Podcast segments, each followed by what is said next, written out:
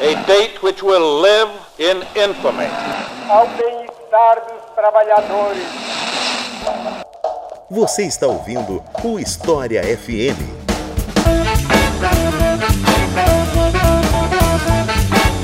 Salve ouvintes do História FM, bem-vindos a mais um episódio do podcast do Leitura Obriga História. Eu sou Iclis Rodrigues e hoje vamos falar sobre Brasil de 1808 a 1822. Vamos falar sobre a chegada da família real, sobre como foi a mudança estrutural no Brasil a partir da chegada da família real aqui, dos projetos que foram implementados, projetos de Brasil nessa época, até a véspera da independência. E para falar sobre isso, convidei o professor Jurandir A quem eu passo a palavra para se apresentar para o pessoal. Olá a todos e todas, é, ouvintes do História FM. Iclis, muito obrigado pela oportunidade de estar presente com vocês aqui. Eu sou professor titular de História da Universidade Federal do Rio Grande do Sul e estou nessa lead, nessa batalha aqui faz algum tempinho já, estudando essas coisas. Eu acho muito oportuno a gente falar, começar a falar de independência, inclusive por causa das efemérides né, que vão acontecer do bicentenário ano que vem e algumas movimentações manifestações já estão acontecendo e certamente todos e todas vão ouvir muito falar sobre esse grande evento, né, que é importante inclusive por ser um, um marco fundacional da nação brasileira. E então vamos lá, vamos conversar. Então é isso, vamos falar sobre esse começo de Brasil independente depois dos comerciais.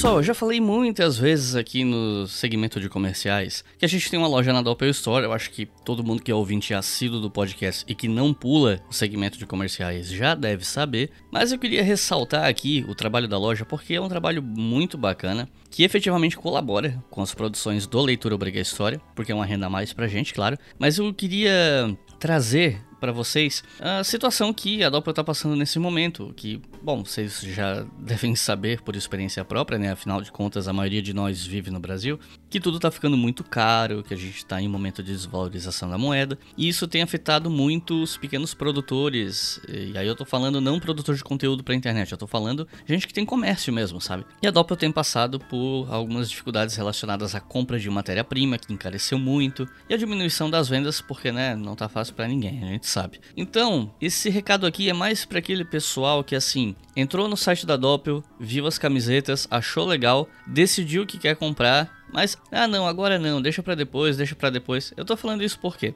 se eventualmente as coisas degringolarem e a Doppel precisar encolher, ou esperamos que não, mas se um dia a Doppel acaba fechando por conta da crise econômica, não vai dar para comprar as camisetas, entende? Então se você é uma daquelas pessoas que está, que tá adiando, porque não, deixa para depois, deixa para depois. Claro, se você tem condições, né? Porque obviamente nem todo mundo tá podendo botar dinheiro em vestuário e infelizmente até em comida as pessoas têm passado dificuldade, né? Infelizmente. Mas se você se encaixa nessa categoria de potencial comprador que está esperando algum momento hipotético, talvez agora seja a hora, porque não só você vai adquirir camisetas de ótima qualidade, mas também você vai ajudar a empresa a se manter aberta. É uma empresa muito séria, muito comprometida. Eu já falei várias vezes aqui, vocês estão carecas de saber os compromissos, inclusive sociais, que a Doppel tem tido. Então, se você está na dúvida, né, ah, quero comprar, mas não sei quando, a hora é agora. Inclusive, esse episódio está indo ao ar oficialmente no dia 6, então é começo de mês, fica mais fácil para alguns potenciais compradores, né? Então, fica aqui uh, o meu apelo, né? o meu pedido para que aqueles de vocês que pensam em adquirir produtos na Doppel Store, não só as camisetas, e não precisa ser as minhas, tá? Pode ser qualquer camiseta na loja,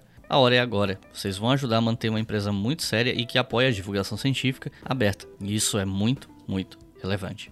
E eu quero agradecer também aos nossos novos apoiadores e apoiadoras que mantêm esse projeto vivo. E esses novos apoiadores e apoiadoras são Ricardo Romanelli, Vladimir Rodrigues, Edson Fabrício, Alisson Alves, Thalisson José, José Penido, Júlia Gomes, Priscila Costa, Luciano de Souza, Aníbal Ribeiro, Edson Borges, Samuel Torres, André Jacob, ou Jacob, não sei, Fernando Andrade, Marcelo Rui, Pedro Silva Júnior, Valéria Fernandes, Márcia Costa, Luiz Pinto, Arthur de Melo, Rodrigo Cavalcante, Francisco Trope, Thalisson José, Oswaldo de Moura, Maria Cosmo, Carlos Tucci, Isadora Ogawa, Thiago Engel, Pablo Valeg e Luiz Palhares. Muito obrigado, pessoal. Vocês mantêm o História FM vivo, literalmente, tá? Não é modo de dizer, especialmente nesse momento que, né, como eu já falei quando eu comentei sobre a loja, não tá fácil para ninguém, né? Então, muito obrigado. Vocês permitem que milhares de pessoas possam ouvir o História FM gratuitamente. Agora chega de papo e vamos pro episódio.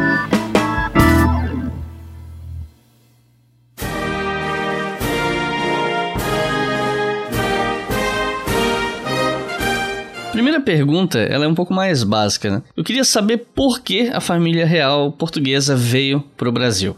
Quem ouviu o episódio do História FM sobre guerras napoleônicas meio que já sabe, mas não era o foco daquele episódio. E aqui a gente pode contar essa história do ponto de vista português, né? Então, como é que foram os preparativos para a fuga de Portugal e por que que eles estavam vindo para cá? Bom, se teve um episódio sobre guerras napoleônicas, eu acho que o grosso da resposta já foi colocado aí no canal, né? A gente está num contexto super turbulento da história mundial, da história global e praticamente é, ocidental das guerras napoleônicas, que é um movimento tectônico dessa passagem do antigo regime para uma forma de organização política baseada na Constituição, nas revoluções liberais que vem acontecendo desde a Revolução Inglesa e principalmente a Revolução Francesa no final do século XVIII. E isso mexe em tudo, inclusive impacta fortemente nas relações metropolitanas, nas relações coloniais que essas potências tinham, sobretudo as potências continentais europeias e Inglaterra, que eram grandes impérios coloniais. E as guerras liberais mexeram profundamente, abalaram profundamente. Né? Alguns dizem, inclusive, que isso está na base da dissolução do antigo regime, né? as guerras napoleônicas. Na verdade, por que, que a coroa veio para o Brasil?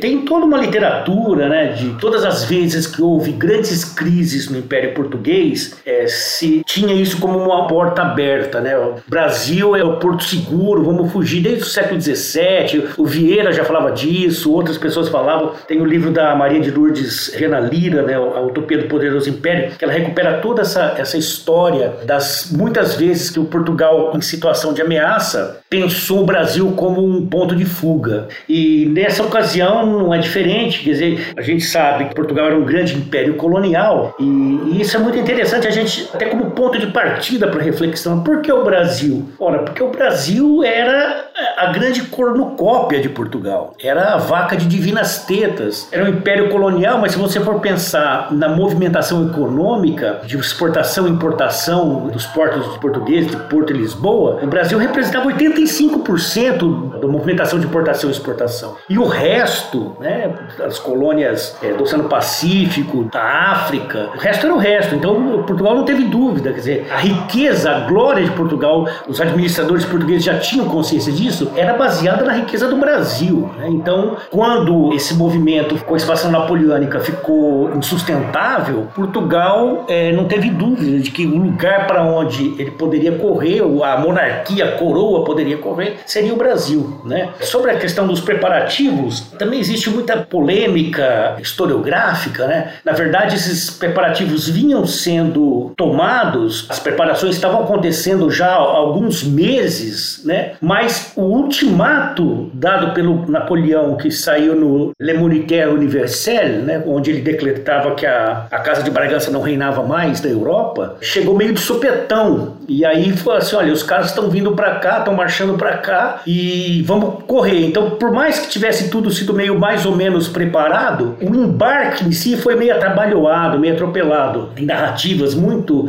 épicas sobre né, como que o Dom João chegou lá, tinha chovido, os caras carregaram em pranchas dos ombros e muita gente foi separada, famílias foram separadas, se embarcavam é, coisas sem importância com coisas relevantes, etc e tal. E, na verdade, a fuga aconteceu assim, bem com os franceses mordendo os calcanhares dos portugueses, né? Diz que quando Junot entrou em Lisboa, ele conseguiu avistar a tropa saindo da enseada do Tejo, né? Então foi uma coisa quase romanesca, né? Assim, bem épica. E o que, que, se sabe sobre a viagem em si? Querendo ou não, o Atlântico, né, a travessia do Atlântico, ela é complicada. A gente está falando de um período em que ainda não haviam é, navios com motorização moderna e tal. Então era uma viagem longa e era muita gente nos barcos, isso causava problemas. Então como é que foi essa viagem? Quais os problemas que essa viagem teve no trajeto? É, não deve ter sido uma coisa muito prazerosa, assim, né? é, os navios eram diferentes embarcações que vieram,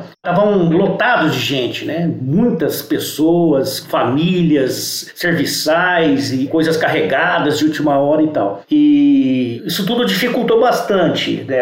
A questão é que houve no meio da travessia, isso quando das efemérides da chegada da família real no Brasil em 1808, houve uma avalanche de produção sobre esse episódio da transferência da corte, da viagem. O melhor livro sobre isso é do Kenneth Light. Ele traduziu, inclusive, o diário de viagem de um capitão, Thomas O'Neill, que era o capitão inglês que veio, e ele traduziu esse diário de bordo do Thomas O'Neill e escreveu um livro muito interessante, bem detalhado. Existe sempre muita disputa historiográfica sobre os detalhes, né? Então, eh, antigamente, desde o século XIX, se falava em 20 mil pessoas que vieram com a família real. Aí foi diminuindo, não poderia ser isso, etc e tal, a ponto de algumas pessoas nessas épocas aí, por volta de 2008, o Nireu Cavalcante, por exemplo, exemplo, ele falou: olha, foram 453, ou um número assim, menos de 500 pessoas que vieram. Então é, é impossível, né? Porque só de tripulação que esses barcos precisavam era muito mais gente. Então, se a gente for contabilizar as famílias mesmos que vieram com os tripulantes né, das embarcações, estima-se que entre 12 e 15 mil pessoas que vieram. Mas o que é interessante é que, primeiro, é, são duas coisas. Eu vou falar da menos importante primeiro. Essa população que veio, mesmo os tripulantes, eles não voltaram imediatamente, não bateram em Salvador e no Rio de Janeiro e voltaram imediatamente. Eles ficaram meses, né? Então a gente pode contabilizar essas pessoas como migradas com a corte, porque eles viveram alguns tempos ali, até anos, antes de voltar para Lisboa. O segundo ponto mais importante da travessia foi que, é, dentre todos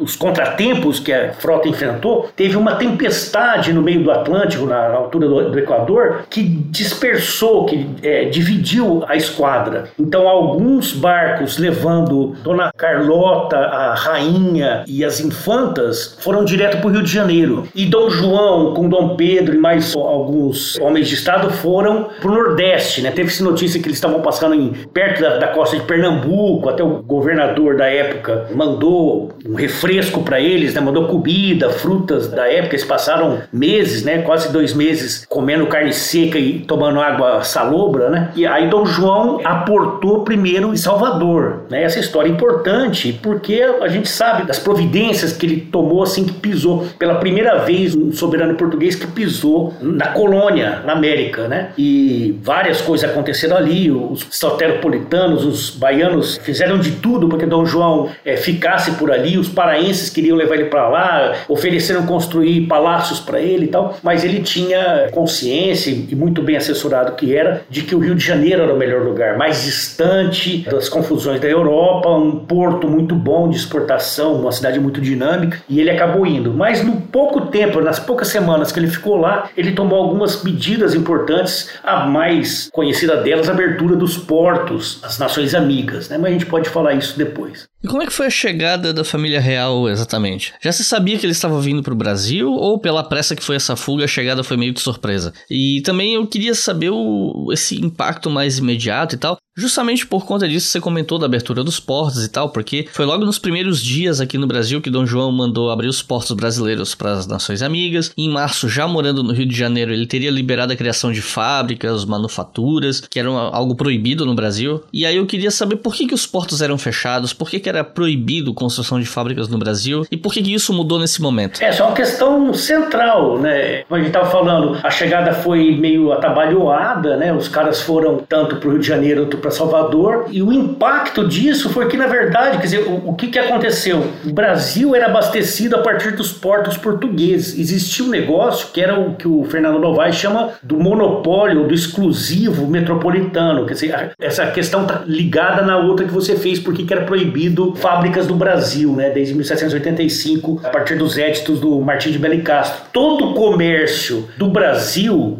as coisas que saíam daqui pingavam nos portos de Portugal primeiro para depois serem distribuídas. Então, Portugal era um grande intermediário. A riqueza de Portugal estava nisso. E tudo que chegava do mundo para o Brasil vinha de Portugal, dos portos. Então, ele era duplamente tributado. Era assim que se assegurava a manutenção do status colonial. E Portugal era muito cioso disso. Ele sabia que a possibilidade do Brasil comerciar, independentemente de Portugal com outros países, colocaria em questão a própria relação entre metrópole e colônia. Então isso foi, sempre foi muito bem cuidado pela administração portuguesa, né? A questão da circulação de livros, mercadorias, pessoas, né? Na época colonial só podiam vir para cá pessoas com autorização da coroa e que professassem a fé cristã. Não era qualquer um que chegava aqui, né? Então o que aconteceu foi que Dom João veio para cá com uma corte, a sua corte, a sua família, né? Que, que era acostumada com um cotidiano muito particular de uma corte de antigo regime, né, servida por pessoas, né, de vários escalões e tal. E Dom João chegou aqui e não teria como suprir as demandas dessa casa real. Ele veio trazendo a sua família e o Estado português. Isso é muito importante. Né? O Dom João trouxe a administração colonial para cá. Isso Maria Odila Silva Dias chamou de interiorização da metrópole. Houve uma inversão dos polos de colonização. O Brasil era colônia, Portugal era metrópole. O rei veio para cá e se inverteu. De repente, Portugal ficou primeiro abandonado, mas numa situação subordinada, porque a cabeça do império estava na colônia agora. Então a colônia não era mais colônia. Então é aí que começou a ruir o, o, o, sistema colonial, ficou uma coisa meio desequilibrada, né, vamos dizer assim. E o Dom João precisava abastecer essa corte, esse estado, de tudo, né? Desde produtos de alimentação, vestuário, etc e tal, até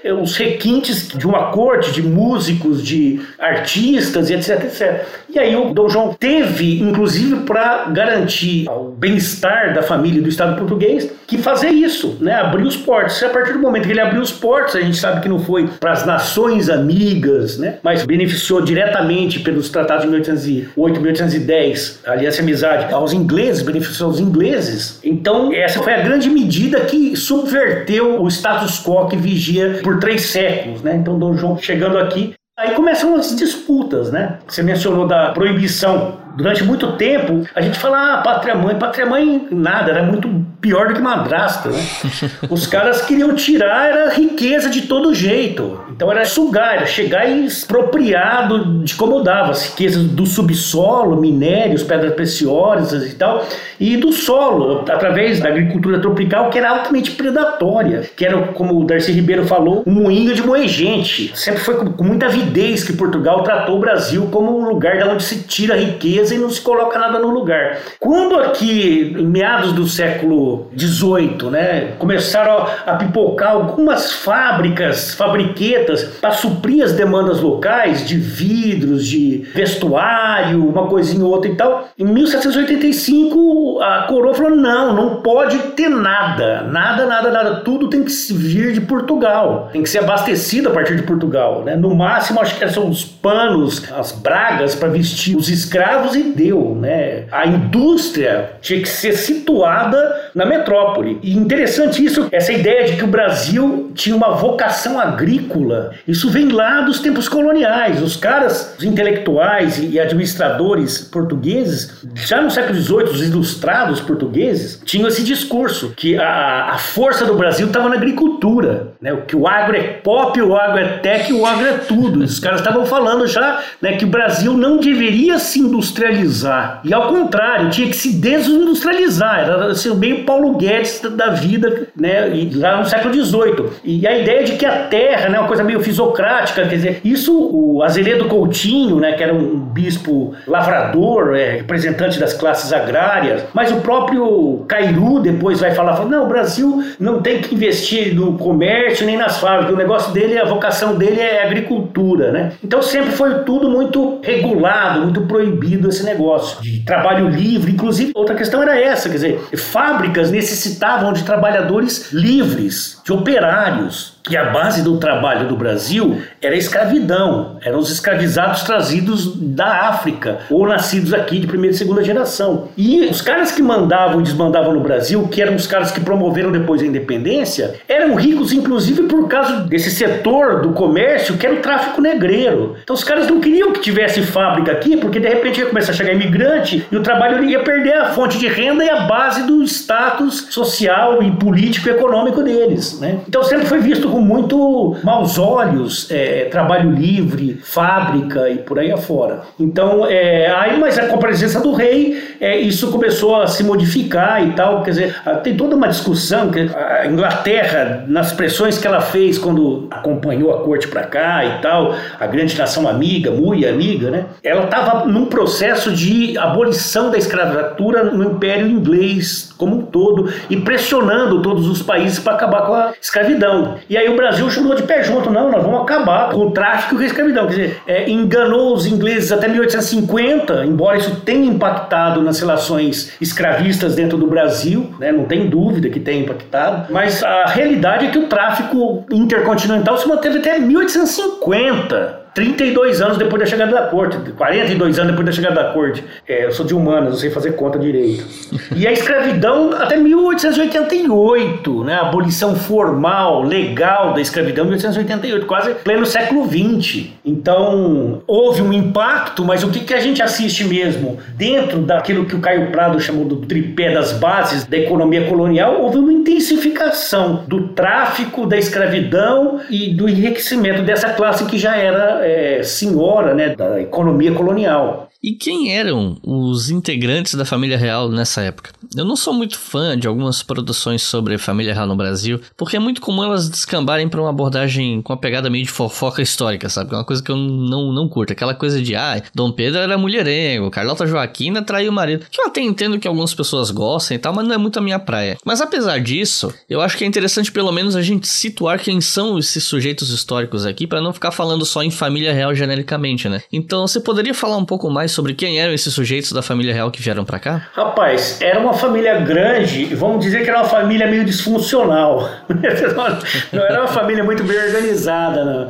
Vamos pegar alguns personagens. A rainha, né, Dona Maria I, né, que alguns chamam de a Piedosa, ou a Louca, que é rainha de Portugal desde 1777, quando Dom José I morreu. Né, e aí ela colocou o Pombal no ostracismo, acabou aquela época, começou a época mariana, e ela reinou de 1777, teoricamente, até 1815, quando o Brasil é levado a Reino Unido. Mas desde 1792, o Dom João assumiu a regência do reino room garoto, molecote ainda, porque a Dona Maria pirou. de, literalmente, ela sofria de distúrbios mentais graves, né? E a condição de saúde dela piorou muito por causa de uma série de razões. Bom, primeiro ela perdeu o marido, em 1786 ela ficou viúva, Dom Pedro III morreu. Depois, o primogênito, o príncipe Dom José, que era o irmão mais velho do Dom João, e isso a gente pega o exemplo dos filhos da Diana, né? Então tem o William, que é o cara que vai receber tudo, vai herdar coroa, etc e tal, e o outro é o bosta que, né, vai pegar o restinho, sabe que não vai virar nada, foi até embora da Inglaterra. Então nunca o número 2 herda nada, né? E o Dom João, ele era o 2, ele era o 02, né? E o Dom José, que foi treinado, estudou com grandes preceptores, que foi preparado para ser rei, morreu aos 27 anos de varíola, em 1788. E a administração do reino, com a loucura da mãe, ele caiu no colo do Dom João. A Revolução Francesa também e a execução do Luís XVI da França acabaram detonando a saúde mental da rainha e o Dom João pegou a regência. Aí a Dona Maria veio para cá, tem um grande folclore sobre isso. Na verdade, ela passou oito anos reclusa aqui dentro do Brasil, com muito sofrimento e tal, né? Morreu aqui em 1816, tem é todo uma historiografia sobre os Ezequias dela e tal. E isso por um lado, né? O Dom João, por exemplo, foi outro sofredor. Quer dizer, ele, como eu falei, ele não foi preparado para ser rei, sim, o o, Dom José, irmão dele, e ele teve que administrar a monarquia no momento mais dramático das monarquias de antigo regime, na época das revoluções liberais. Quer dizer, você teve a Revolução Americana, que foi o grande paradigma, um exemplo de insurreição de uma colônia contra uma metrópole, que não só rompeu, como instituiu um novo regime político, a República, que era uma coisa que não existia desde a antiguidade, né? E ali aquela confusão toda na Europa do João, até que se saiu bem, apesar das limitações dele e tal, era um cara antenado, não era bobo não, comedor de galinha, como os caras falam. E a questão da Carlota, né? Quer dizer, o Dom João foi sofredor por causa disso, quer dizer, ele teve que enfrentar é, a administração num momento terrível. Talvez o maior inimigo dele estava é, dentro de casa, né? Então a questão da Dona Carlota não se trata só de traição conjugal. Lógico que tem uma literatura caras, né, que fala da traição conjugal e tal, aborda mais essa questão. Mas o primeiro grande atrito com o Dom João, da Dona Carlota, já tinha acontecido em 1806, lá em Lisboa, num episódio que ficou conhecido como Conspiração do Alfeite. Quando a Carlota e uns apoiadores dela lá da corte tramaram tomar o trono de Portugal do Dom João. A Dona Carlota quis dar um golpe, que ela era um temer do Dom João, né? Por assim dizer.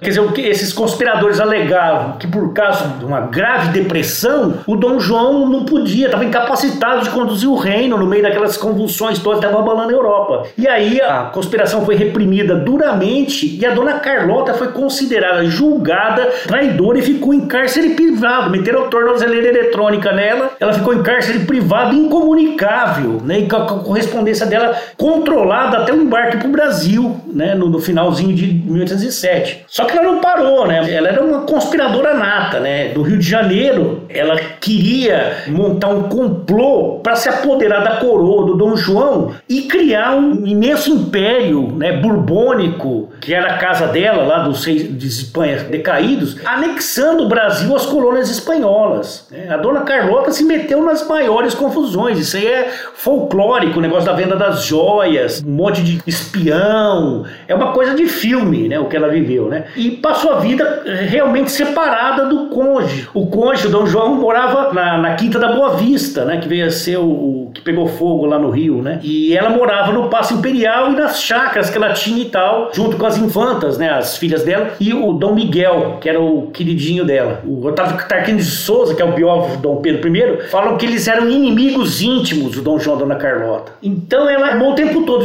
Quando chegaram no Brasil em 1808, a dona Carlota estava armando ir para Buenos Aires junto com um amante dela, que era o William Smith, que era um almirante inglês, para tentar reaver as colônias espanholas do Pacto. Isso aí deu um maior angu de caroço. Quer dizer, o Dom João descobriu o complô e cobrou do Lord Stanford, que era o plenipotenciário, o ministro plenipotenciário da Inglaterra, que, como assim, a, a minha esposa e o teu almirante não têm é, jurisdição para fazer isso. Eles não têm direito de atuar sobre esse assunto. E estavam fazendo a minha costa, você não me fala nada, né? Ele ficou muito. É, isso abalou até as relações diplomáticas com a Inglaterra. Então ele reclamou abertamente para o Strangford dessa extrema falta de respeito e consideração numa carta, né, por causa dessa ingerência do almirante nos assuntos domésticos de Portugal. Né? Sem contar a traição, que aí o, a dona Carlota tinha um secretário, José Pressas, que ela ficou devendo uma grana pro cara, o cara voltou para a Espanha e publicou um diário, uma coisa assim, contando os podres da Carlota traição e tudo mais. Então, quer dizer, não é uma coisa só folclórica, tem uma relação muito mais complexa por aí. Tem gente que gosta de pegar Leopoldina, etc, etc, mas não é uma questão só de, de falar de personagens, né? Tem questões geopolíticas que estão dentro dessa relação também.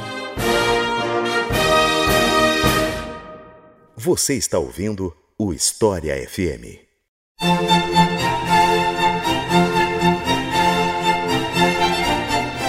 A chegada da família real no Brasil trouxe uma série de mudanças estruturais, né, que não se limitam só a comércio e indústria. A gente teve mudança ali na justiça, na educação, entre outros campos da vida cotidiana, né? Então eu queria te perguntar quais outros impactos que você considera significativos nesses primeiros meses ou primeiros anos, como você preferir, da família real aqui no Brasil. Não, foi, o impacto foi meteórico, né? Foi, como eu disse, primeiro implodiu o sistema colonial. Juridicamente e politicamente o Brasil deixou de ser colônia. E aí o Dom João, recém-desembarcado no Rio de Janeiro e apoiado pelos grandes fluminenses, que eram sobretudo traficantes de escravos, metidos nos negócios de cruz-trato e grandes produtores, né, quando não tudo ao mesmo tempo, a gente está numa sociedade antiga com regime. Esses caras queriam status, e esse status era dado pelo rei. O rei tinha como preposto de Deus na terra, ele tinha a prerrogativa de distribuir mercês, de fazer distinção. Então ele começou a distribuir títulos, etc. E esse povo se aproximou dele e nesse tomar lá da cá, eles davam dinheiro para o rei para suprir as urgências do Estado e as demandas da família real e recebiam favores e por aí afora, né? Títulos de nobreza e tal. Mas o Dom João tomou muitas medidas administrativas ao longo de 1808, muito importantes. É, ele teve que reerguer, usando a coluna vertebral central do Estado português, ele teve que rearranjar o Estado, né? Então ele teve que implantar aqui as repartições que tinham lá e não tinham aqui, tinham lá em Portugal e não tinham no Brasil, colocar isso para funcionar na cidade do Rio de Janeiro. Então ele criou aqui o Real Arquivo Militar, Casa de Suplicação, todas as do sistema judiciário, né? Casa de Suplicação, o Conselho Superior Militar, Conselho Supremo de Justiça, a mesa do desembargo do passo, o STF da época, né? A mesa de consciência e ordens, o erário régio, né? Que cuidava da fazenda, do conselho de fazenda, cuidava do dinheiro do rei, né? E aí foi uma sequência de coisas. Instalou a primeira casa bancária, ainda portuguesa, mas que ia vir a se chamar Banco do Brasil. Quer dizer, todas iniciativas, várias iniciativas que foram postas em prática para atender esses imperativos, essas urgências do Estado e, sobretudo, para aspas, todas as aspas, civilizar o Brasil. A ideia era essa, assim, olha, aqui era uma colônia de africanos e aborígenes origens e tal. E como a corte chegou, é preciso civilizar o Brasil. E só que a gente tem que tomar cuidado com esse conceito de civilização, a gente pode falar um pouquinho dele. Se nesse processo de civilização a gente pode colocar essas melhorias urbanas, de comunicação, de estrada, transporte, de saúde, criou hospitais, né, educação, mudança de hábito, cultura, também tem implícito nesse conceito de civilização cuidar das políticas relativas ao trato dos afro-brasileiros, dos escravizados ou libertos, das populações indígenas. E essas ações não eram tranquilas, dizer, vamos lembrar a brutalidade, o uso da violência física que foi usado para tratar essas questões. Vamos lembrar as medidas, por exemplo, tomadas em nome de civilizar o Brasil por exemplo, a decretação da guerra de caça aos povos é, caingangue, lá do Rio Doce, nas capitanias de Minas Gerais e do Espírito Santo, que os portugueses chamam vulgarmente de botocudos. Dom João declarou guerra, né, uma temporada de caça aos caingangue. Vai lá e passa o cerol. Foi uma guerra que ele chamou de guerra justa. E isso em nome da civilização. O Dom Rodrigo Souza Coutinho, que era o ministro superpoderoso dele, logo que chegou no Rio de Janeiro, o Dom João ordenou essas medidas contra os indígenas primeiro lá do Vale do Rio Doce, e depois contra os bugres do sul, aspas, os bugres, contra os povos originários de é, etnia caigangue, em nome do que ele chamou de justo terror. Porque legal, esses povos são antropófagos, né? eles são incivilizáveis. E a coroa tinha uma demanda urgente de civilização, de metropolização da colônia, contra qualquer resquício de selvageria, de barbárie, como eles chamavam. Né? E aí ele promulgou a famosa Carta de 13 de maio de 1808, que abria a temporada de caça aos caingangue, né? alegando que os índios estavam invadindo propriedades e antropofagia e tal lá em Minas. Né? A coroa declarou, na letra da lei, uma guerra ofensiva justa, e essa guerra se arrastou por anos, né? ela só foi interrompida em 1831, já no período regencial, né? embora a gente saiba que a perseguição aos povos indígenas, que começou no século XVI, no contato, não acabou até hoje. Né? Então essa guerra contra os caingangue se alinha a outras medidas tomadas pela coroa como parte de um, aspas, grande esforço civilizador, e por meio do qual o regente português, Dom João, procurava introduzir aspas, melhoramentos, civilizar o Brasil, ou seja, europeizar, ocidentalizar os povos da colônia, sejam os afrodescendentes, sejam os povos originários, para fazer desse lugar um lugar digno da presença da corte real. Né? Então, tudo isso está colocado nesse pacote que você falou. E quando a gente fala da vinda da família real para cá, sempre se fala muito sobre modernizações, sobre mudanças que eles implementaram aqui, como a gente acabou de falar agora, né? E as perguntas que eu fiz até agora foram nesse sentido. Só que eu também fico curioso para saber qual era a reação das elites locais a essa mudança brusca que foi a família real portuguesa vir para a colônia e estabelecer a metrópole aqui. Essa mudança ela foi vista como positiva em termos gerais ou havia grupos ou classes específicas por aqui que não gostaram dessas mudanças? Pensando aqui mais em classes uh, mais abastadas, né? Porque a gente sabe que, claro, como você acabou de falar, indígenas foram perseguidos. Então, se você perguntar para os indígenas, lógico que eles vão afirmar que foi negativo. Mas pensando nas classes, assim, políticos locais, uh, líderes de províncias, fazendeiros, etc. Teve algum grupo ou mais de um grupo que viu com maus olhos essa chegada? Ah, com certeza. É. Então, primeiro, isso é uma coisa muito importante. A gente falava o Brasil, né, a independência do Brasil. Não existia Brasil. Era muito fragmentado. Não existia ideia de unidade política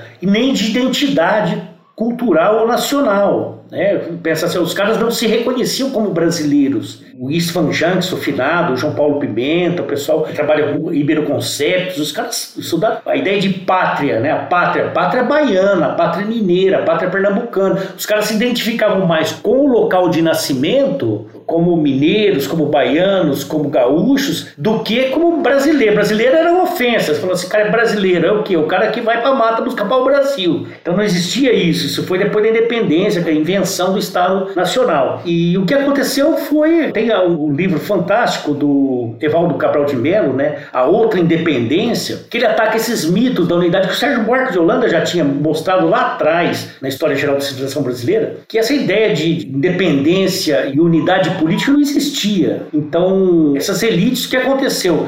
Havia uma disputa entre essas elites. Se a gente pensar a grande macro-região de Pernambuco, é, vamos lembrar que quando o Dom chegou no Rio de Janeiro, as elites do centro-sul, isso é Rio, São Paulo, Minas, o que o Evaldo chama da, da elite saquarema, que depois veio a se tornar a elite saquarema, que promoveu a construção do Estado monarca no século XIX, esses caras se uniram em nome de um projeto de dominação. A resistência que houve em todo lugar, e vamos lembrar que a resistência foi imensa e duradoura. Vamos lembrar que no período regencial, a partir da abdicação de Dom Pedro I, o Brasil teve a um milímetro se esfacelar em várias unidades políticas independentes. Não sei se ia virar república, monarquia, anarquia o que, né? Mas é, pegou fogo fogo o Brasil, né? Os farroupilhas no Rio Grande do Sul, os cabanos no Pará, os balaios na Bahia, em Minas, em São Paulo, por aí afora, né? Então o que aconteceu, o principal movimento com a chegada da corte foi que para manter os altos custos de manutenção da corte, houve um, um, um, um, aumento da taxação sobre várias coisas, né?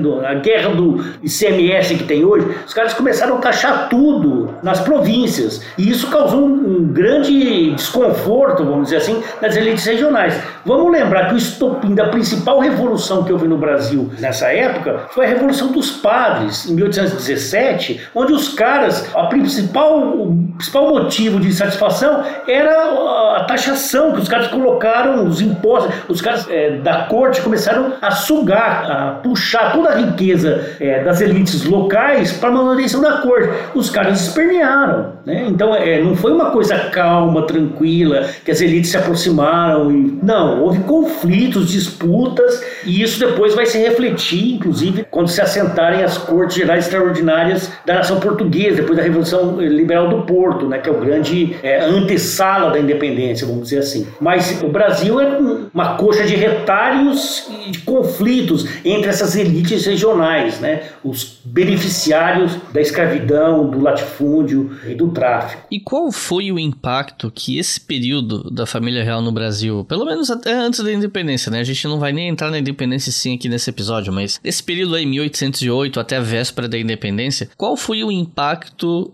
né, da família real aqui no Brasil na escravidão e no tráfico de escravos? Olha, pelo levantamento que muitos pesquisadores fizeram e pesquisadores de ponta que trabalham com escravidão, né, e com tráfico, houve uma grande intensificação do comércio de almas, tráfico de viventes, como chamou Felipe de Alencastro. Né, aumentou exponencialmente o tráfico negreiro e se consolidou a escravidão, que já era uma instituição construída pelas elites locais é, ao longo de três séculos, né, para suprir as demandas da coroa, houve uma intensificação. Né? Mas vamos lembrar também que não só isso, quer dizer, a gente houve um aumento da, da entrada anual de africanos no Brasil, em todos os portos, principalmente no Rio de Janeiro, mas também no Recife, na Bahia, né? um grande aumento, mas houve importantes movimentos de resistência nessa época também. É, vamos pegar o caso da Bahia. Né? Se, se a gente for pegar por esse lado, e eram grandes contingentes de população africana de diversas etnias, que chegavam, quer dizer, não houve na história do Brasil nada parecido às revoltas que aconteceram em Salvador e nos entornos do recôncavo baiano entre 1806 e 1835. Em 6 já tinha tido, né? Então, em 1808 vai ter de novo, 14 vai ter, 16 vai ter, 17. Então, esse é o período, quer dizer, pré-independência, né? Turbulento da transferência da corte, da independência, depois da abdicação do Dom Pedro, quer dizer, um período de, de, agitação, de instabilidade geral. E a gente pode incluir também aí as revoluções 17 e 24 em Pernambuco. Nessa época, explodiram também essas intensas rebeliões de escravos, as mais barulhentas de que você tem notícia, principalmente na Bahia, por causa, por obra de escravos maometanos, né? escravos escravizados, seguidores do islamismo que tinham vindo para cá que eram que o João José Reis depois estudou no, na grande revolta de 1835, né, da rebelião escrava no Brasil, que eram esses escravizados letrados, né, que sabiam escrever em árabe, que, que estudavam o Corão. Esses movimentos são chamados de Guerra dos Pretos, né, uma série de explosões, de batalhas, de uma verdadeira guerra contra a escravidão que se travou nesse período. A gente pegar Salvador, né, pô, veio gente de todo lugar da África, né, as nações Nagô, né, Yorubá, GG e o Sá, o SAS ou Al-Sás que desembarcaram, sobretudo em Salvador, o João Zé Reis, o Stuart Schwartz, têm estudos fantásticos sobre isso. Eles mostram é, que essas designações étnicas eram muito mais criações coloniais propriamente, mas que não respeitavam a diversidade política e religiosa desses povos africanos. Mas o importante é que entre esses grupos, sobretudo na Goi e GG, haviam indivíduos cultos, muitos indivíduos alfabetizados e com uma capacidade enorme de organização. No último livro de João Zé Reis, que ele fala de trabalhadores, né? Que eram os trabalhadores urbanos, né? E esses caras, por suposto, inconformados com a situação do cativeiro. Então, é, estourou primeiro uma revolta em 1809, uma revolta alçá em Salvador, que se irradiou pelo recôncavo, teve incêndio, teve engenho pegando fogo, Salvador e Nazaré das Farinhas também. Dezenas de escravos foram assassinados e presos nessa ocasião. Depois, novos registros de tumultos, aspas tumultos, né? De insurreições escravas em 1810, em 1814 também, e em 16 houve uma enorme revolta ao Quando os escravizados de grandes engenhos, né, Santa Amaro, São Francisco do Conde, se levantaram. Né? Então essas revoltas vão se estender até 1835, quando da revolta dos malês, que foi brutalmente, todas elas foram reprimidas, né? mas a dos malês foi brutalmente reprimida. O João Zé Reis até fala, depois dessa de 35, só vai ter movimentação de rebelião escrava no finalzinho do século XIX. Passou ao longo do século XIX sem ter tamanha brutalidade da repressão do Estado né, português e depois do Estado brasileiro. Eu já vi gente dizendo que foi justamente a vinda da família real para cá que e a estadia deles, lógico, não só a vinda, que fez com que o Brasil fosse um país grande e integrado. Quando eles vieram, o Brasil ainda tinha muitas capitanias, territórios relativamente independentes. Você já falou um pouco disso numa resposta anterior, né? E essa fragmentação não era interessante para a coroa portuguesa, a ponto de começar a ser criadas mais estradas, sendo que a abertura de estradas era proibida para tentar se dificultar o contrabando de ouro e diamantes da colônia e tal. E eu queria pedir para você falar um pouco mais sobre essa ideia de que a família real estando aqui fez com que a fragmentação do Brasil ela não avançasse demais. Como você falou, né? Né? Que havia identificações mais locais e que isso, de certa forma, fazia com que o atual território que a gente entende como Brasil fosse bem fragmentado. Aí tem gente que fala assim, pô, foi por causa da família real que o Brasil não virou um amontoado de vários países, coisas do tipo. O que, que você acha desse ponto? Eu acho que não dá para generalizar desse tamanho, assim, por causa da família real, não. O que houve, de fato, quer dizer, se a gente pensar a dificuldade de comunicação, né, de locomoção nessa época, era enorme. Você mencionou muito bem, dizer, a coroa durante muito tempo dificultava a abertura de estradas e tinha só as picadas que vinham das minas para facilitar o controle, para evitar o contrabando né, de pedras, de ouro e tal. O que aconteceu foi uma coisa meio germinal. A presença da família real começou uma integração muito discreta. A gente não pode dizer que ela que causou a integração do Brasil, nem a pau. Isso aí é um processo muito posterior, que vai por volta de 1850, quando o Brasil está né, a questão da unidade nacional, vamos dizer assim, uma coisa que vai lá para os anos de 1850, o pré-guerra do Paraguai, quando as elites regionais são cooptadas pela coroa, por, já sob a monarquia de Dom Pedro II, e são integradas num processo nacional. Isso é uma coisa muito posterior. O que houve, que a gente pode dizer na presença da corte, foi um processo germinal de integração, sobretudo por causa da questão do abastecimento. Tem um texto clássico, que tem um livro da Riva Gorenstein, foi uma dissertação de mestrado lá nos anos 70. Depois, As Tropas da Moderação, do Alcir Lenharo, o próprio Barão de Guape, é, as necessidades da corte. Vamos lembrar que quando a corte chegou no Brasil, a capital tinha 60 mil habitantes, capital Rio de Janeiro, cidade. E quando Dom João foi embora, em 1821, ela tinha quase 120. Então, em poucos anos dobrou a população. Com a chegada da corte, quer dizer, nos 60 mil, metade eram escravizados, três quartos eram pretos ou pardos. Então, a população branca da corte quase dobrou da noite por dia. E essa população que chegou, e aí com a abertura, outra coisa importantíssima nesse negócio de processo civilizador no Brasil, é, com a abertura dos portos e as demandas da corte também, começaram a chegar é, levas e levas de estrangeiros para explorar a colônia nos melhores e nos piores sentidos. Então chegaram sábios naturalistas que deixaram documentos preciosos nas suas diários de viagem, lembrar dos alemães, dos né,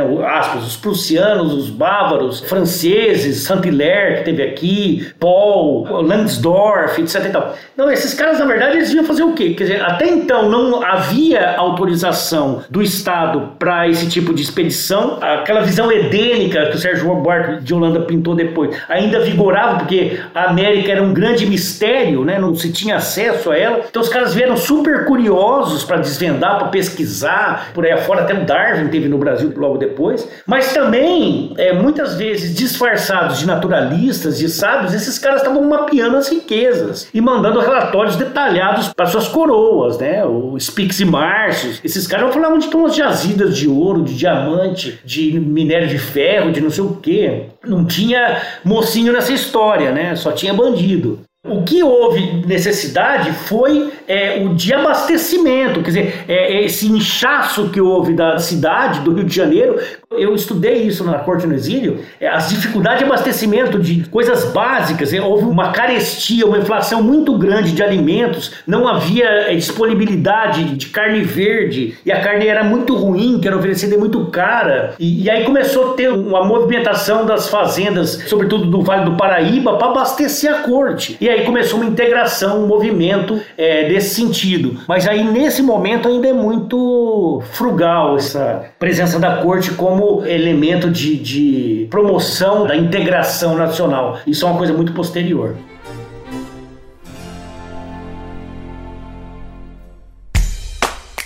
Leitura Obrigatória é um selo de produção de podcasts de história e humanidades. E a nossa campanha no Apoia-se financia esse e todos os outros podcasts. Então acesse apoia.se barra e colabore para manter esse projeto educacional gratuito no ar.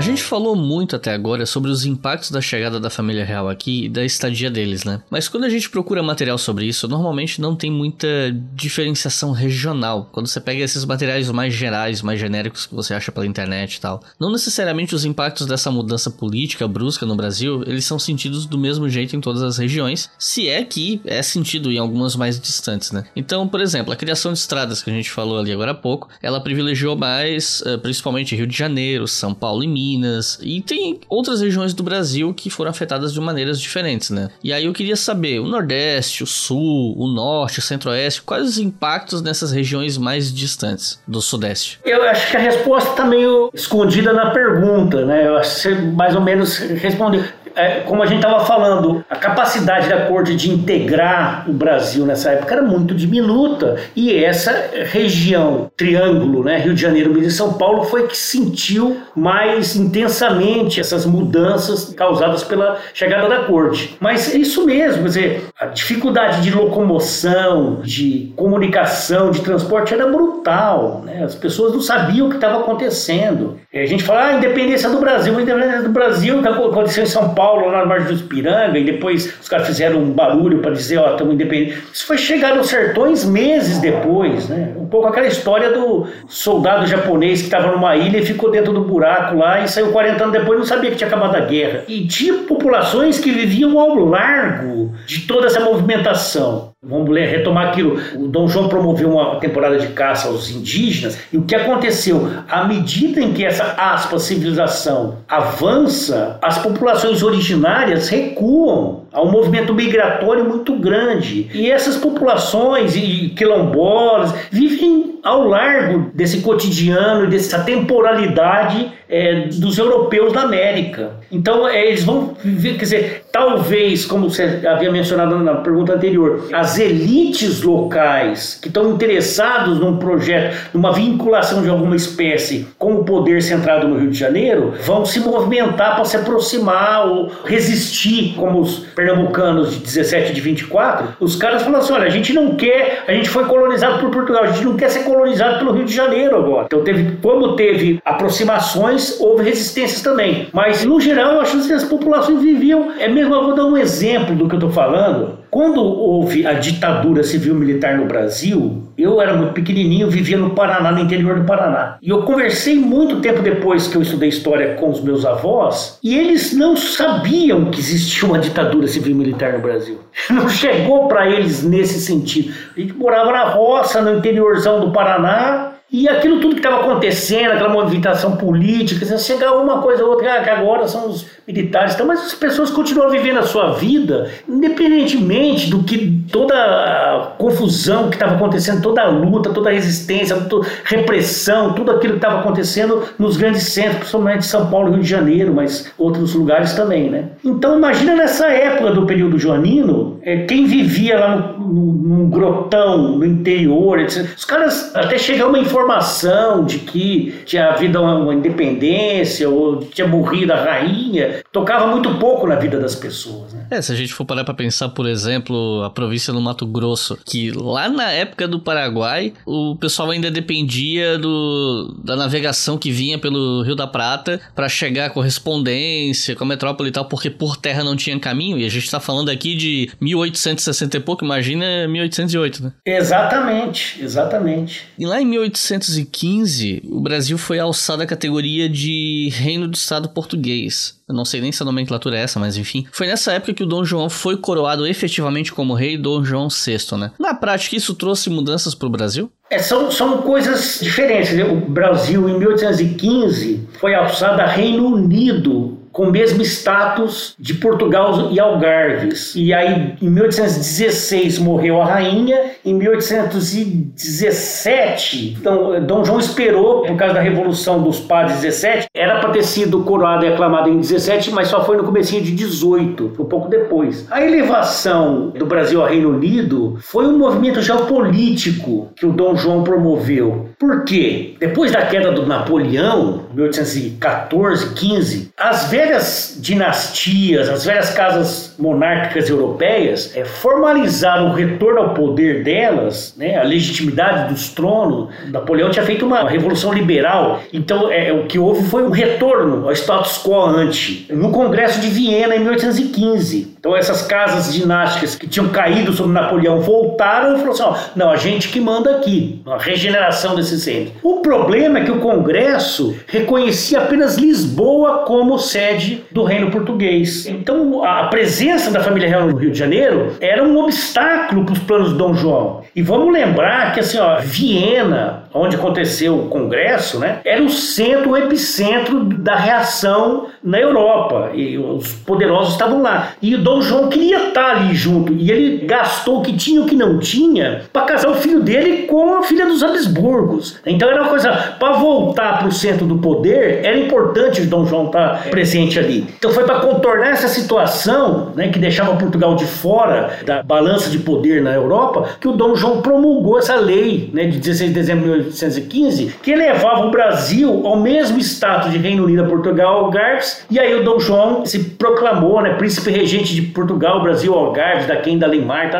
mas é, foi nesse sentido, porque se ele não tivesse feito isso, é, só Lisboa poderia mandar um plenipotenciário. Né? Então falou, não, a gente é tudo um pacote só. E aí ele se reafirmou nesse congresso. E aí com isso o Rio de Janeiro passou a desfrutar dos mesmos status né, de sede da corte que ele tinha em Lisboa. Mas vamos combinar que essa solução, quando foi adotada, contrariou enormemente os interesses dos portugueses que viviam no reino. Tinha os portugueses do Brasil e os portugueses de Portugal. E os portugueses de Portugal perceberam claramente pela primeira vez a possibilidade concreta de perda da ex-colônia. Então a elevação do Brasil ao Reino Unido dava um status de independência, não se falava nesses termos, mas de autonomia para a colônia, que desagradou. Porque quando Napoleão caiu, começaram as pressões. Os caras falaram: olha, acabou, acabou, acabou, né? Vamos voltar. Eles queriam a volta do rei. A Revolução de 1820 foi isso. Em 1820, aproveitando que você tocou nesse assunto, né?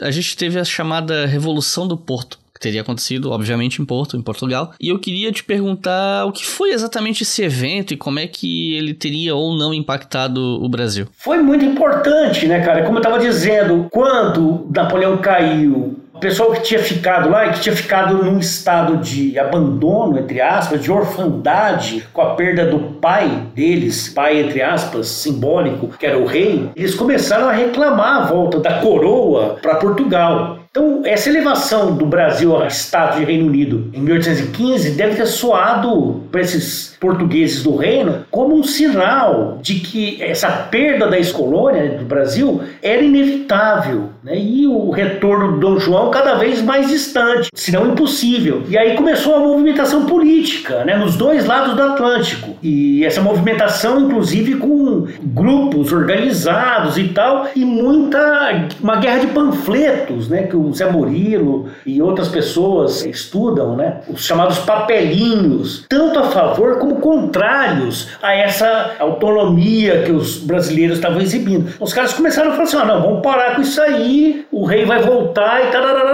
Então, vamos lembrar que houve também uma revolução liberal na Espanha, né? Que instituiu uma constituição em 1812, que é a Constituição de Cadiz, e isso tudo botou lenha na fogueira, né? E aí rompeu na cidade do Porto, lá em Portugal, como você falou, em 1820, 24 de agosto, né? E por isso é chamado de vintismo esse movimento, e vintistas, os atores que promoveram ele. Esse movimento que foi sustentado sobretudo pelas classes mercantes portuguesas, os burgueses ligados ao comércio, que foram os que mais sofreram com a vida da corte, mais perderam com a vida da corte para cá. Aí a agitação espalhou pelo país rapidamente, chegou logo em Lisboa e em seguida os caras instituíram as Cortes Gerais Extraordinárias da nação portuguesa, que era uma instituição de antigo regime, né? não era uma instituição nova, moderna, mas era de antigo regime e que não tinha sido acionada em Portugal desde 1698. Então os caras chamaram essas Cortes Gerais Gerais, onde os representantes dos aspas, feudos locais iam lá e representando o clero, representando disso, daquilo, e elas foram assentadas em Lisboa com o objetivo aberto de dotar Portugal de uma constituição. Vamos lembrar que Portugal era uma monarquia de antigo regime, era uma monarquia absolutista, não existia constituição. L'État c'est moi, o Estado sou eu, né? Então, nesse movimento, por isso que aqui no Brasil a gente chama independência, lá eles chamam de Revolução Liberal em Portugal. Então, esses insurgentes do Porto, depois de Lisboa, exigiam o pronto juramento de uma Constituição e eles pegaram o texto da Constituição de Caxias de 1812 e queriam que o Dom João jurasse, e ele acabou jurando ela, esse texto, enquanto não se fazia outra, porque essas cortes gerais extraordinárias eram também assembleias constituintes. Então os caras queriam o retorno de Dom João e o juramento da Constituição. Mais do que a simples regeneração do reino, esses rebeldes do reino portugueses defendiam um projeto de centralização política novamente sediado em Lisboa, tentando recuperar privilégios políticos e comerciais, sobretudo, que eles perderam com a vinda da família real para o Brasil. Então, essas demandas foram acatadas, porque também no Brasil o constitucionalismo soava muito bem, os povos daqui ansiavam por isso, né, as elites, sobretudo, e elas foram acatadas pela maioria das províncias brasileiras. As pautas, as demandas, as bandeiras da Revolução Constitucionalista, mas provocaram reações barulhentas, sobretudo nos potentados do Centro-Sul, que é aqueles que estavam se aproximando mais do Dom Pedro, da coroa. Esses caras não gostaram. Vamos lembrar que é, os deputados brasileiros nas cortes não eram deputados brasileiros, eles não iam como representantes do Brasil, eles iam como representantes do Pará, do Maranhão, Minas não mandou, mas da Bahia, do Rio Grande do Sul, de Pernambuco. E esses deputados que representavam as capitanias levavam as demandas regionais para lá. E as províncias do norte, Pará, Maranhão, Pernambuco, aderiram ao vintismo contra a pressão, contra as cortes sediadas no Rio de Janeiro. Eles eram a favor, se uniram aos portugueses, vamos lembrar. Então, no primeiro momento, depois da Revolução do Porto, a população brasileira manifestou uma certa simpatia pela ideia do constitucionalismo. O Dom João resistiu quanto pôde a essas demandas dos vintis, mas ele foi logo persuadido a jurar a Constituição que os caras iam escrever em Portugal e acabou tendo que voltar mesmo, né, deixando Dom Pedro como regente do Brasil e ele voltou para assumir a coroa lá. Então, uma vez que os caras assentaram as cortes, esses interesses antagônicos, né, dos daqui e dos de lá, foram aparecendo cada vez mais ruidosamente. Então, esse conflito girou em torno do controle político do império. É, a disputa, na verdade, era isso: ó, quem que vai mandar, principalmente no que diz respeito à organização administrativa do reino.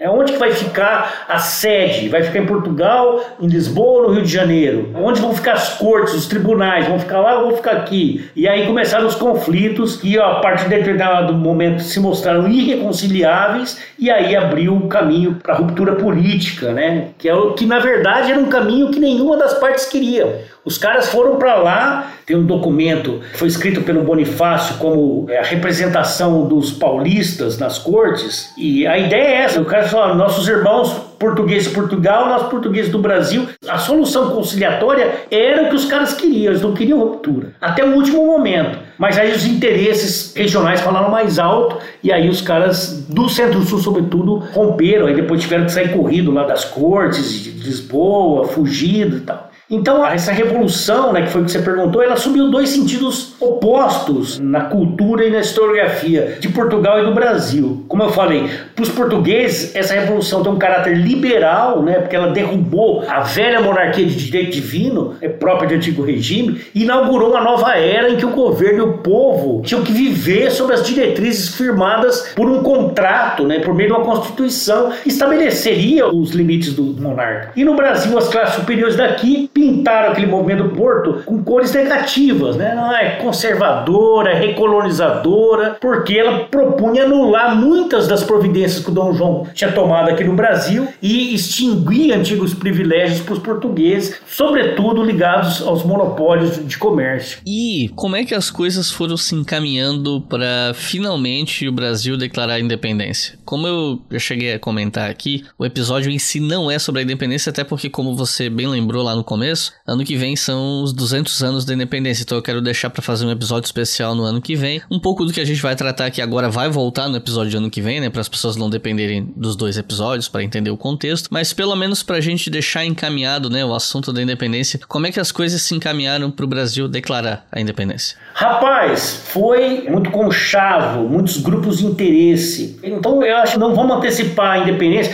Vamos lembrar, por exemplo, que houve movimentos importantes. A gente tinha falado já da Revolução, que declarou uma república em 1817 no Nordeste, mas havia grupos de interesse muito assentados. Vamos lembrar, por exemplo, do movimento que a Yara Liz Scavenato estudou recentemente, em umas publicações da revista Instituto Histórico e Geográfico Brasileiro brasileiro, ela recuperou, a Bernarda, do Francisco Inácio, em maio de 1822. Francisco Inácio era paulista, né? Só que eles ficaram contrariados, esse grupo, ele, o Weinhausen, que era o presidente da província, ficaram contrariados com algumas medidas tomadas pelo Dom Pedro, quando Dom João já tinha voltado né, para Portugal, e eles entraram em atrito, em conflito com os capa preta lá de São Paulo, que eram os irmãos Andrada. Né? Houve uma guerra, na verdade, entre facções e tal. Então tinha muita disputa, e essas disputas começaram a tornar evidentes os interesses desses grupos, interesses que começaram a ser canalizados em organizações secretas, né? as lojas maçônicas, sobretudo, tiveram um papel muito importante e tal. Mas foi um, vamos dizer, um rearranjo arranjo bem conflituoso entre grupos de interesse dessas elites. Para resumir a história, o grupo que se sagrou vitorioso foi esse que se beneficiou da independência pela manutenção depois dela dessas prerrogativas da manutenção do tráfico negreiro, porque eram todos grandes traficantes, e do regime de propriedade concentrada da terra, eram todos grandes fazendeiros. Então, em resumo, é isso. Dizer, os caras cooptaram é, o príncipe regente para causa deles, quer dizer, como eu falei, nas cortes os caras queriam continuar mantendo a união, mas foi impossível. E o Dom Pedro, a partir de determinado momento, ele corria um risco grave de uma guerra civil, de um esfacelamento, como aconteceu na América Espanhola. Né? Vamos lembrar que nessa mesma época, a partir de 1810, a América Espanhola, que era depois o Tratado de Tordesilhas, lá de lá, a América Espanhola de cá português, se esfacelou em inúmeras repúblicas dezenas de repúblicas que aboliram o trabalho escravo e instituíram esse regime republicano. Né? E aqui no Brasil, não, aqui se manteve. Esses grupos do Centro-Sul que vão se firmar no poder a partir do meados do centro como dominação nacional, eles perceberam que precisavam de um elemento que mantasse, que garantisse a unidade. E esse elemento era a coroa. Então eles cooptaram Dom Pedro. Dom Pedro era um cara secundário nesse momento. Ele era o filho do rei. Né? E aí os caras falaram: não, você é o cara que vai promover. E ele abraçou essa causa e fez o, o papel que a gente conhece.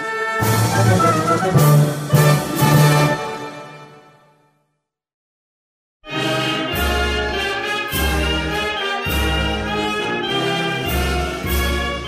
Recomendações de leituras sobre o assunto. E aqui eu acho que é até interessante falar que não é sempre que nós temos um convidado que pode recomendar os próprios livros como recomendação de leitura sobre o tema do episódio, né? Então, fica à vontade para falar dos seus livros, mas também algum, um, dois, talvez três outros livros que você acha que são relevantes sobre o assunto que a gente discutiu aqui nesse episódio. Pô, já que você me levantou a bola, eu vou cortar, né?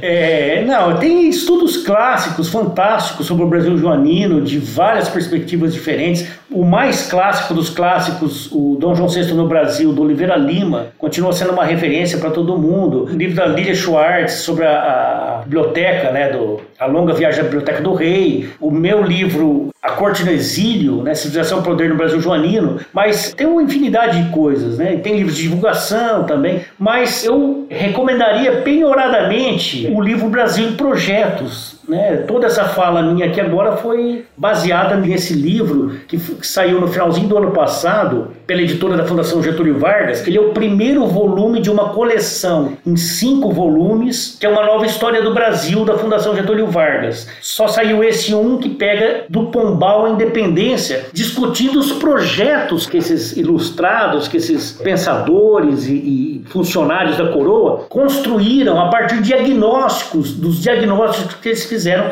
dos grandes problemas do Brasil. Primeiro, o Brasil ainda parte de Portugal, colônia de Portugal. Aí eu estudo o Dom Rodrigo Souza Coutinho, o Azeredo Coutinho, o Cairu, Bonifácio, Soares Franco, um monte de gente ali. Vilhena. É um livro de síntese, é um livro de síntese em que esses projetos são trazidos, quer dizer, tem uma narrativa, é um livro voltado para o grande público, né? As notas são colocadas no final. Então, é um livro muito bonito e tal. E se você me permitir, eu quero fazer um jabá de um outro livro que não saiu ainda. Pode?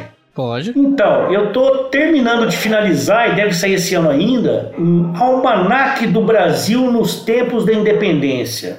Cara, esse livro, e assim, é voltado para estudantes de ensino médio e para o público não especializado. Então, é estruturado cronologicamente como um almanaque, mas com entradas, quer dizer, é aquilo, fugindo da linha política da independência, né? Se eu fosse fazer, eu não quis fazer um outro livro sobre independência por causa das efemérides quando eu fui convidado para esse projeto. Mas eu pensei em mostrar um retrato, fazer um raio-x do Brasil na época da independência, para mostrar a complexidade complexidade desse país nesse momento nevrálgico da nossa história. Né? Então eu falo de escravidão, de tráfico negreiro, de racismo. E aí é legal que tem muita coisa que permite digressões e viagens no tempo, indo para o passado e vindo para o presente, indo para o futuro. Né? Então eu falo de racismo hoje, eu falo de patriarcalismo lá na época da independência, de resistência das mulheres, chegando até a questão da situação da mulher hoje. E assim, são referências cruzadas muito interessantes. Questão do poder, Dom Pedro, coroação e depois do presidencialismo, como isso aconteceu, a ditadura militar, como é que ele usou e a posse do Lula. Entendeu? Então, assim, tá muito legal, com muita referência. Tem mais de 300 imagens de época, ilustrado. Vai ficar uma edição primorosa. É um livro que, assim, eu tô tendo o maior prazer de fazer. E assim que ele ficar pronto, eu te aviso e a gente pode conversar sobre ele. Mas vai ser um, um livro, vai cumprir um papel muito importante, eu acho, nesse momento que a gente tá de muito conservador, muito de negacionismos e tal. Eu acho que o Almanac do Brasil, nos tempos da independência, deve sair pelo selo da editora Ática do grupo Somos, lá de São Paulo. Então é isso. Jurandir, gostaria de uma consideração final? Gostaria de dar um último recado para o pessoal que está ouvindo? Eu quero mandar um grande abraço para todos e para todas e deixar meu agradecimento para você, Iclis. A gente acabou não falando do nosso projeto comum, né, do nosso livro Fazendo História Pública, mas é, eu tinha até pensado uma deixa para falar dele, mas a gente fala depois, numa outra oportunidade. Mas eu agradeço esse espaço que é muito importante, muito importante para estabelecer uma ponte, uma comunicação entre o que se está fazendo na academia e uma academia que está tentando cada vez mais romper com, com, os muros, sair de si mesma e comunicar com um público mais amplo, uma necessidade imperiosa que a gente tem hoje de ouvir e de falar para esse público diversificado que tem fora da academia. Então, o, o, papel que você cumpre nesse sentido com outras pessoas também que dominam essas mídias e etc. é muito importante e é um prazer estar aqui. Um abraço, conte sempre. Muito obrigado pelas palavras e muito obrigado a todos e todas que ouviram até o final. Peço que vocês deem uma olhada na nossa campanha no Apoia-se, apoia.se História, que é o que financia esse podcast. Com dois reais você já colabora com todos os podcasts do selo Leitura Briga História e com cinco reais por mês você pode ouvir o História FM e outros podcasts com antecedência. E fiquem sempre de olho no nosso site, leiturabrigahistoria.com ou historiafm.com. No momento que eu tô gravando isso aqui, o site tá fora do ar porque ele tá sendo refeito, mas a hora que esse episódio for ao ar, eu acho que ele já vai estar tá no ar. Vocês vão encontrar a ficha técnica aqui desse episódio, com todas as informações, com os nomes dos livros que o Jurandir citou aqui no final, eh, link para compra, se possível. Então, fiquem de olho no site, vocês sempre acham essas informações. Então é isso, muito obrigado e até a próxima.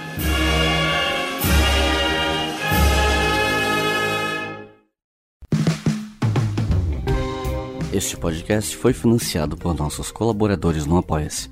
Acesse apoia.se barra e contribua para manter este projeto educacional gratuito no ar.